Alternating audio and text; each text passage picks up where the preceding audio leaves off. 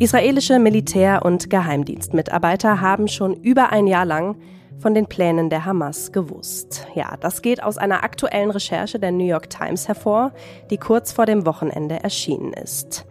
Warum wurden diese Informationen nicht ernst genommen? Und welche Konsequenzen müssen daraus gezogen werden? Um das zu klären, habe ich mir den israelischen Ex-Generalmajor Amos Gilead in den FAZ-Podcast für Deutschland eingeladen. Und danach spreche ich mit dem Nahost- und Terrorexperten Guido Steinberg über internationale Kritik und darüber, wie er aktuell die Terrorgefahr in Deutschland einschätzt. Volles Programm also, legen wir los. Heute ist Montag, der 4. Dezember. Mitgearbeitet haben Kevin Gremmel und Felix Hoffmann und ich bin Kati Schneider. Schön, dass Sie dabei sind.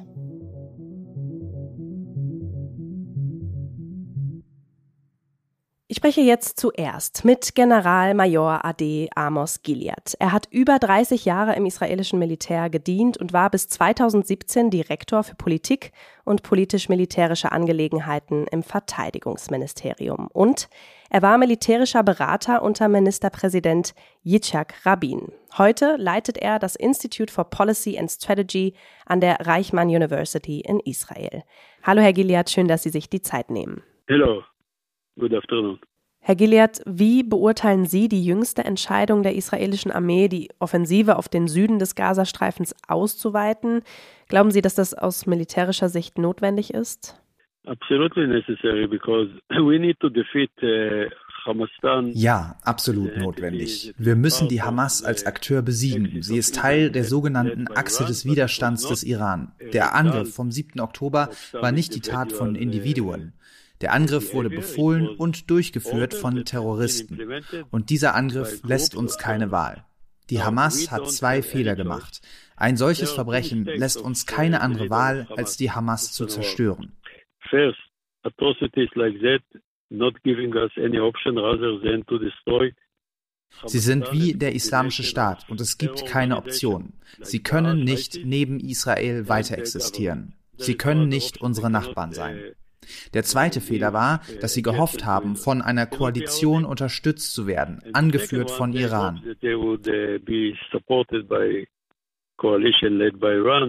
Wir werden von allen Seiten angegriffen, aber nicht in einem solchen Maße, dass wir uns nicht mehr verteidigen könnten. Wir müssen uns jetzt auf die Hamas konzentrieren, um sie zu besiegen. Wir haben aus vergangenen Kriegen gelernt, dass wir eine Kombination aus Luftwaffe und Bodentruppen dafür benötigen. Früher oder später werden wir sie besiegen. Dabei berücksichtigen wir auch die humanitäre Situation. Deshalb schreitet die Operation relativ langsam voran. Als die Terrororganisation Hamas am 7. Oktober Israel auf brutalste Weise angegriffen hat, kamen die israelischen Streitkräfte an einigen Stellen nicht rechtzeitig, um einzugreifen. Wie war das für Sie als ehemaliger General, das zu sehen? Es gab Fehler sowohl bei der israelischen Armee als auch bei den Geheimdiensten. Beide haben sich sehr schnell davon erholt. Jetzt führen sie unglaublich komplizierte, aber erfolgreiche Operationen durch. Aber wir können die Fehler nicht ignorieren. Sonst werden wir daraus nichts für die Zukunft lernen. Eine Lektion aus der Geschichte, die mir in den Sinn kommt, wenn ich an die Juden in Deutschland denke, ist, dass viele von ihnen sich nicht vorstellen konnten, dass die Nazis, angeführt von Hitler, die treuen und fleißigen jüdischen Staatsbürger ausrotten würden.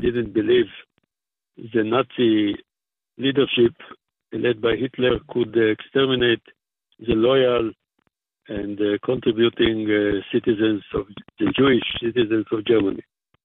Aber wir sehen uns aktuell ebenfalls radikalen Ideologien gegenüber. Ich spreche als Jude in Israel. Wir sehen Bewegungen, Organisationen, die solche Dinge predigen und immer wieder wiederholen.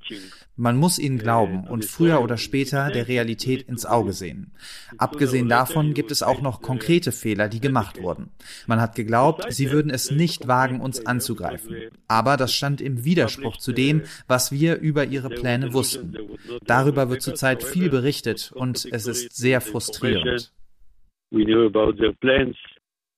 That's what is published in our uh, newspapers and media. And that's very frustrating. Die New York Times hat vor wenigen Tagen eine Recherche veröffentlicht, dass israelische Militär- und Geheimdienstmitarbeiter schon vor über einem Jahr konkrete Informationen zu den Angriffsplänen der Hamas hatten. Warum wurden diese Informationen nicht ernst genommen? It's repeating itself. I mean, uh, our intelligence is excellent. Es wiederholt sich. Ich meine, unsere Informationen waren exzellent. Es scheint so, auch basierend auf dem Bericht der New York Times, dass wir richtige und akkurate Informationen hatten, aber wir haben sie ignoriert, weil wir falsche Annahmen zugrunde gelegt haben. Das ist nichts Neues in der Geschichte. Aber jetzt sind wir direkt betroffen. Es gibt immer eine Möglichkeit, den Gegner zu verstehen.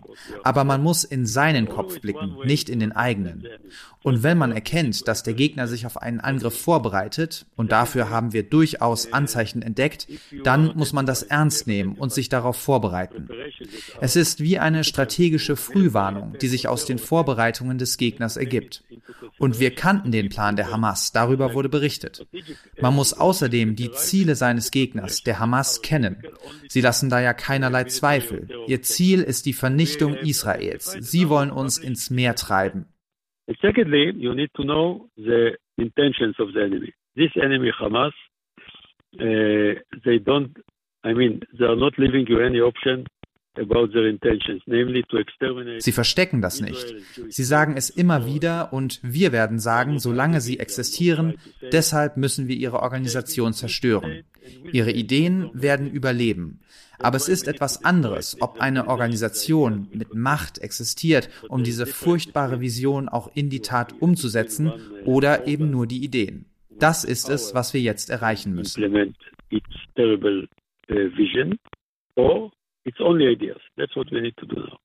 Hm.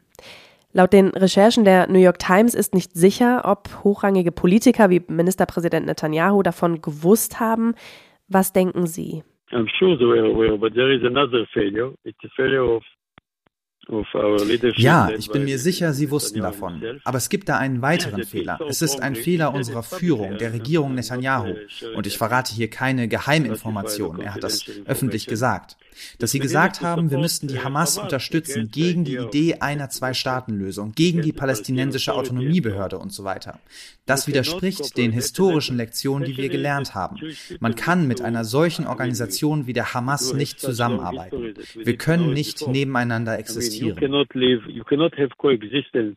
Ja, Sie beziehen sich da auf den Vorwurf, dass die Regierung Netanyahu die Hamas ja lange Zeit gestärkt haben soll, um mit Blick auf eine Zwei-Staaten-Lösung die palästinensische Autonomiebehörde als Verhandlungspartner zu schwächen.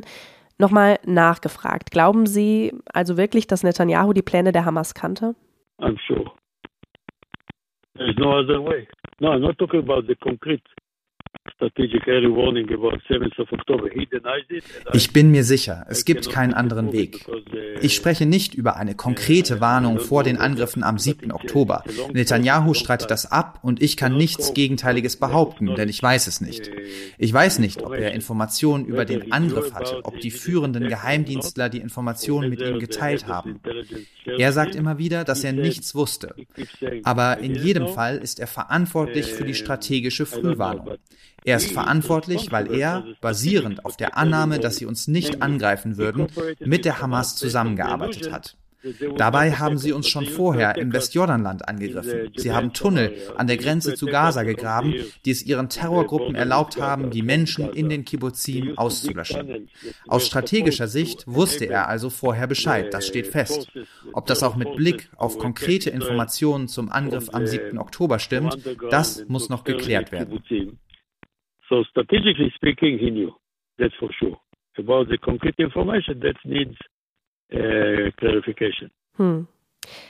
Israels Sicherheitslage war selten so bedroht wie jetzt. Die Kritik an Netanyahu von der eigenen Bevölkerung wird immer lauter.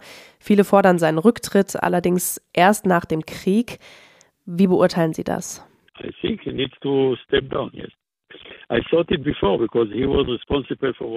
Ja, ich denke, er muss zurücktreten. Ich war schon vorher der Meinung, weil er verantwortlich ist für das, was ich einen Coup gegen Israel nenne, die sogenannte Justizreform. Die Idee dahinter war ganz einfach, unsere Demokratie in Israel zu zerstören. Im Mittleren Osten sind wir die einzige Demokratie. Das ist eine wichtige Quelle für unsere Macht. Wenn wir nicht mehr existieren als jüdischer demokratischer Staat, dann schwächt uns das. Deshalb bin ich jede Woche demonstrieren gegangen. Ich habe vor einer Schwächung Israels gewarnt. Uh.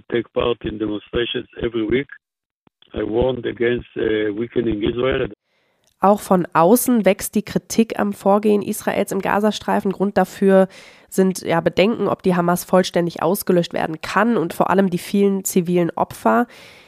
Wie viele Zivilisten werden für die Vernichtung der Hamas ihr Leben lassen müssen? No, no, we need to wir müssen die humanitäre Situation berücksichtigen. Es ist unglaublich wichtig, aus vielen verschiedenen Gründen, moralisch, humanitär, militärisch und operationell. Was die Hamas tut, ist, Palästinenser als menschliche Schutzschilde zu missbrauchen. Was wir dort vorfinden, ist unglaublich. Es war uns schon vorher klar, aber wenn man es mit den eigenen Augen sieht, dann ist es unfassbar. Man findet Munitionslager unter Schulen. Raketen werden versteckt unter Babybetten. Unter Shifa, einem der wichtigsten Krankenhäuser im Gazastreifen, befindet sich ein Militärlager, von dem aus Terrorangriffe gegen Zivilisten in Israel gesteuert wurden. Uh, military terror against civilians in Israel. I mean, they are in danger. They are launching rockets against uh, Sie feuern Raketen gegen Zivilisten ab aus Militärbasen, die sich in zivilen Bereichen befinden, in Schulen und Krankenhäusern und so weiter. Aber trotzdem müssen wir uns sehr zurückhaltend verhalten und gleichzeitig müssen wir die Hamas und ihre Führung vernichten. Sie muss aus der Welt verschwinden, so wie das auch nach dem Massaker von München 1972 geschehen ist. Es gibt keine andere Wahl.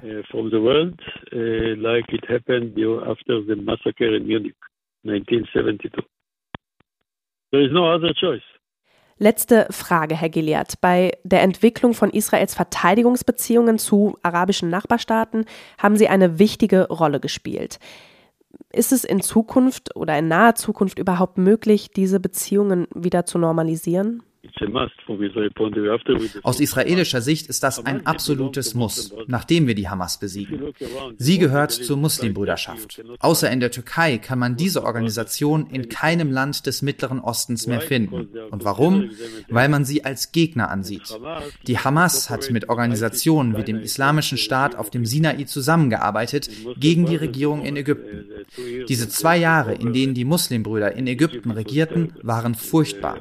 Die ägyptische Armee hat sie gestürzt. Ich hoffe, dass wenn diese Organisation zerstört wird, dass das den Weg ebnen wird, dass wir unsere strategischen Beziehungen mit den sunnitischen arabischen Nachbarstaaten festigen und ausbauen können. Vielen Dank, General AD Amos Gilead, für dieses Gespräch und für Ihre Zeit.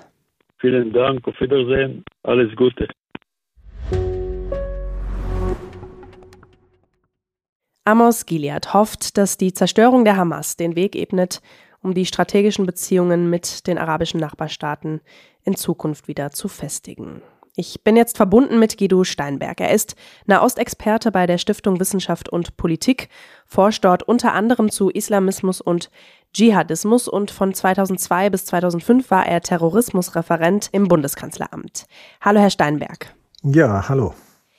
Herr Steinberg, mit dem ehemaligen israelischen General habe ich gerade über die Recherche der New York Times gesprochen. Er sagt, Militär- und Geheimdienstführer hätten die Information ignoriert, weil sie sich geirrt haben. Ähnliches ist ja auch beim Yom Kippur-Krieg oder bei 9-11 passiert. Was würden Sie sagen, wieso lernt man nicht aus den Fehlern der Vergangenheit? Also es ist ganz, äh, ganz schwierig einzuschätzen, warum die israelischen Dienste, das Militär und auch die Politik diese doch sehr klaren Warnungen äh, nicht ernst genommen haben. Ich glaube, dass die tiefere Erklärung tatsächlich ist, dass die Hamas als Gegner nicht ernst genommen wurde. So ähnlich war es ja auch am 11. September bei Al-Qaida. Niemand konnte sich vorstellen, äh, dass eine solche Organisation aus dem fernen Afghanistan einen so groß angelegten Angriff auf äh, das wirtschaftliche, das politische und auch das militärische Zentrum der USA verüben konnte. Mhm. Genauso wenig konnten sich die Israelis vorstellen, beziehungsweise die höheren Chargen äh, in den Diensten und beim Militär, dass die Hamas zu einer solchen Aktion in der Lage wäre. Warum das so war, das kann man tatsächlich nur mit ganz großer Arroganz äh, und Inkompetenz erklären. Es war seit längerer Zeit bekannt, auch in Israel, dass die Hamas äh, wieder verstärkt äh, Hilfe aus dem Iran erhält, dass Hamas-Ausbilder von der Hisbollah weiter ausgebildet wurden, dass Technik geliefert wurde, dass finanziert wurde, dass also die Israelis ähm, diese, ja, sich diese Anschläge nicht vorstellen konnten, ist ganz einfach nicht zu erklären, wenn man davon ausgeht, dass es sich da um professionelle äh, Nachrichtendienstler und Militärs gehandelt hat. Hm. Eine israelische Regierungssprecherin hat sich gegenüber CNN geäußert und gesagt, es gibt keinen Zweifel an unserem Versagen. Der Geheimdienstchef hat schon kurz nach dem bestialischen Angriff der Hamas Fehler eingeräumt. Reicht das Ihrer Ansicht nach aus oder wie muss nach dem Krieg Verantwortung für diese Fehler übernommen werden, beziehungsweise wer muss diese Verantwortung übernehmen? Nun, ähm, ich denke, dass, äh, dass nach dem Krieg sehr genau geklärt werden wird, wo denn diese Informationen überall äh, gelandet sind. Wir wissen ja mittlerweile, äh, dass es ganz schwere Fehler im militärischen Nachrichtendienst gegeben hat. Und nach dem Ende des Krieges äh, wird der Kommandeur dort, Brigadegeneral Halevi, ganz sicherlich seinen Hut nehmen. Aber es kommen ja weitere Fehler hinzu. Es handelt sich ja um sehr viel mehr als nur ein nachrichtendienstliches Versagen. Das israelische Militär, und zwar nicht der Dienst, sondern das Militär insgesamt und auch die Politik werden erklären müssen, warum denn die Zahl der Soldaten an der Gaza-Grenze so äh, gering war. Wo waren denn die 20.000 Mann, die eigentlich dort äh, stationiert sein, äh, sein sollten. Hm. Jetzt mal ganz unabhängig davon, ob man einen Fehler macht bei der Einschätzung nachrichtendienstlicher Informationen.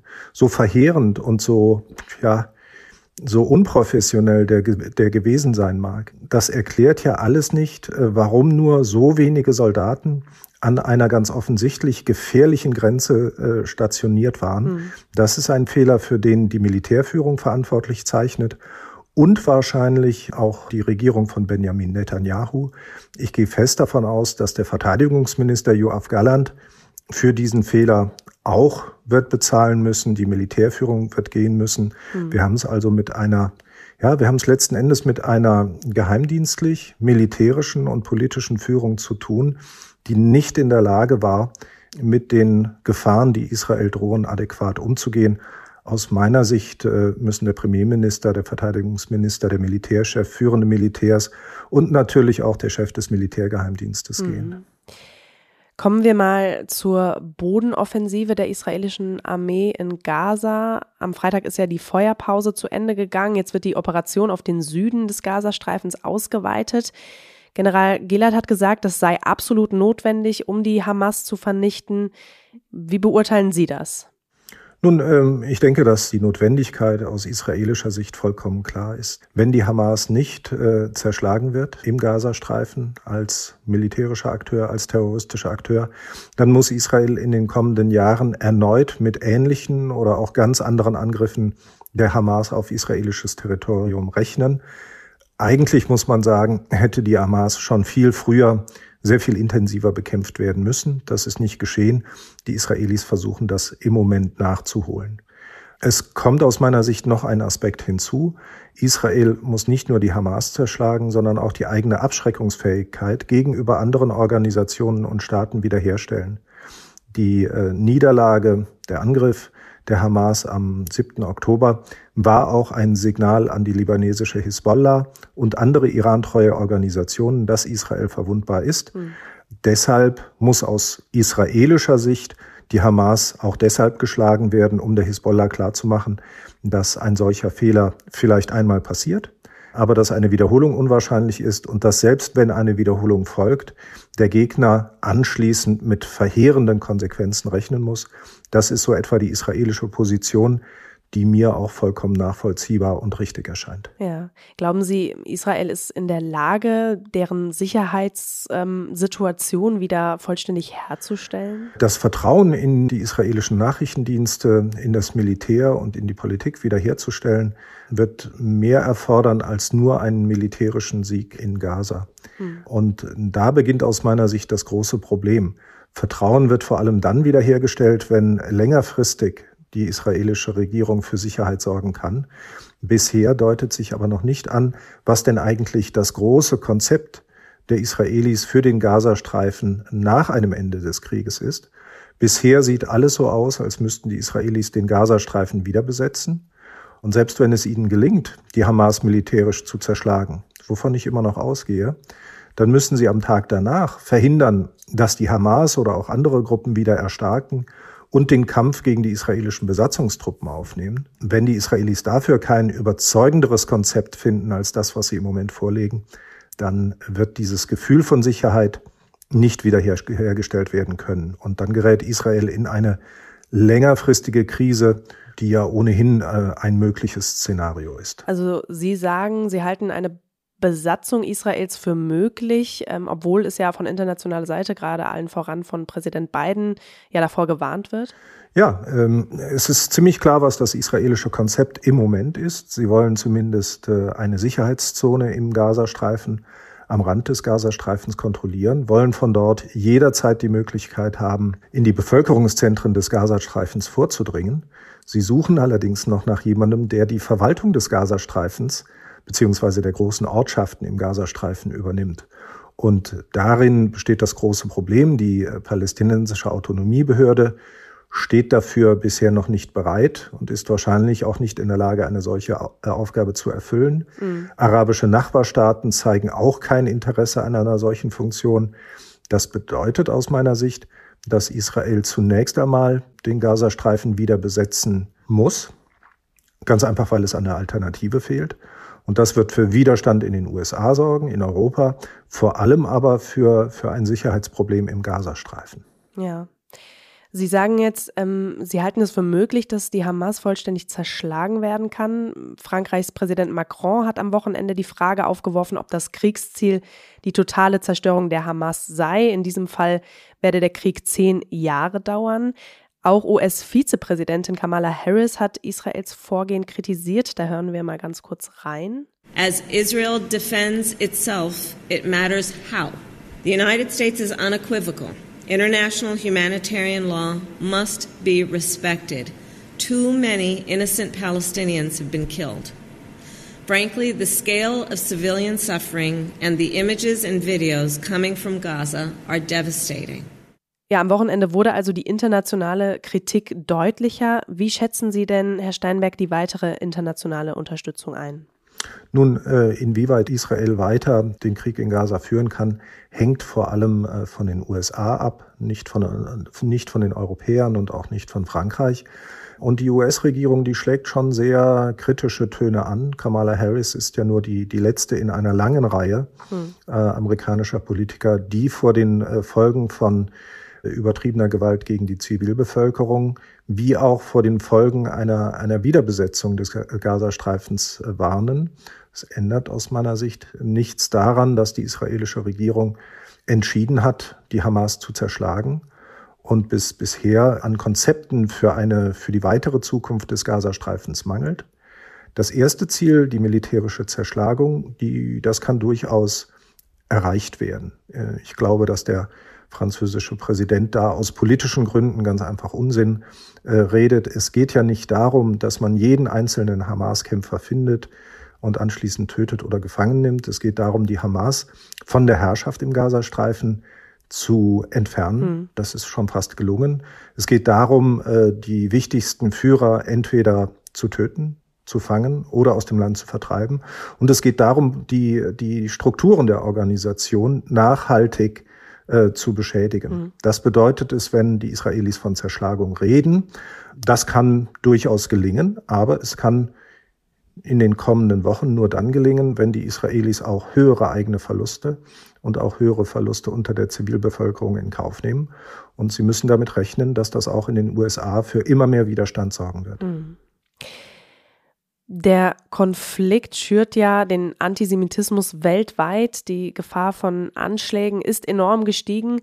Am Wochenende hat ein mutmaßlich islamistischer Attentäter mitten in Paris einen Deutschen getötet. Auch hier bei uns wurde etwa ein geplanter Anschlag auf einen Weihnachtsmarkt in Leverkusen verhindert. Wie schätzen Sie denn aktuell die Terrorgefahr in Europa, in Deutschland ein? Also ich sehe, sehe tatsächlich eher noch die äh, Kontinuitäten in der Bedrohungslage seit 2017, also seit den letzten großen Attentaten des Islamischen Staates in Europa, in Manchester oder auch in Barcelona, hat sich die Situation meines Erachtens nicht so grundsätzlich äh, verändert. Es gibt äh, einzelne Personen und kleine Gruppen, die teils in Kontakt mit dem IS, teils auch ganz eigeninitiativ Anschläge planen. Es gibt auch Einzeltäter, die mit einem Messer vorgehen oder vielleicht auch mal Zugriff auf Handfeuerwaffen bekommen. Solche Attentate hat es immer wieder gegeben. Mein Eindruck ist, dass äh, es jetzt eine gewisse Häufung dieser Attentate gibt. Mhm. Das bedeutet allerdings nicht, dass sich die Lage ganz grundsätzlich ändert. Die Lage würde sich erst ändern, wenn größere Organisationen sich entscheiden, wieder den bewaffneten Kampf nach Europa zu führen. Der IS ist dazu nicht in der Lage. Die Hamas wäre dazu in der Lage, hat aber nie international operiert. Mhm. Und Organisationen wie die Hisbollah sollte man aus meiner Sicht sehr genau beobachten, ganz einfach deshalb, weil sie die Erfahrung auch im internationalen bewaffneten Kampf haben. Ja. Also der Chef des Verfassungsschutzes, der hat ja gesagt, die Terrorgefahr sei in Deutschland gerade so hoch wie nie. Da würden Sie nicht mitgehen. Nein, äh, ich glaube schon, dass er, dass er im Prinzip äh, bei der Diagnose recht hat. Ähm, ich glaube nur, dass dieser, dieser etwas, etwas sehr alarmistische Unterton dann doch eher politischen Motiven äh, geschuldet ist. Es hat sich in den letzten Jahren der Eindruck verbreitet, dass das Phänomen islamischer Staat und dass auch die Bedrohungen hier in Deutschland vollkommen verschwunden sind.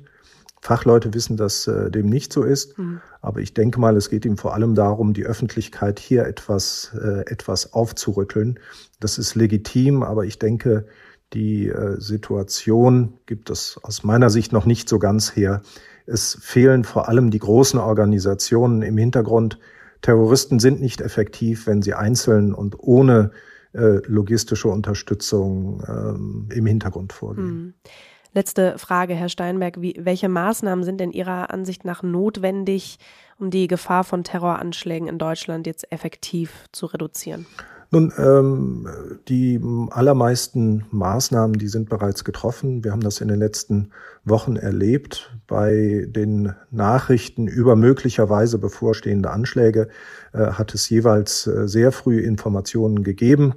In einem Fall sollen da Informationen aus Marokko gekommen sein, in einem anderen Fall aus einem anderen Land. Hm. Das sind in der Regel die, äh, die USA. Und wenn dann diese Informationen vorliegen, dann klappt auch die Bekämpfung.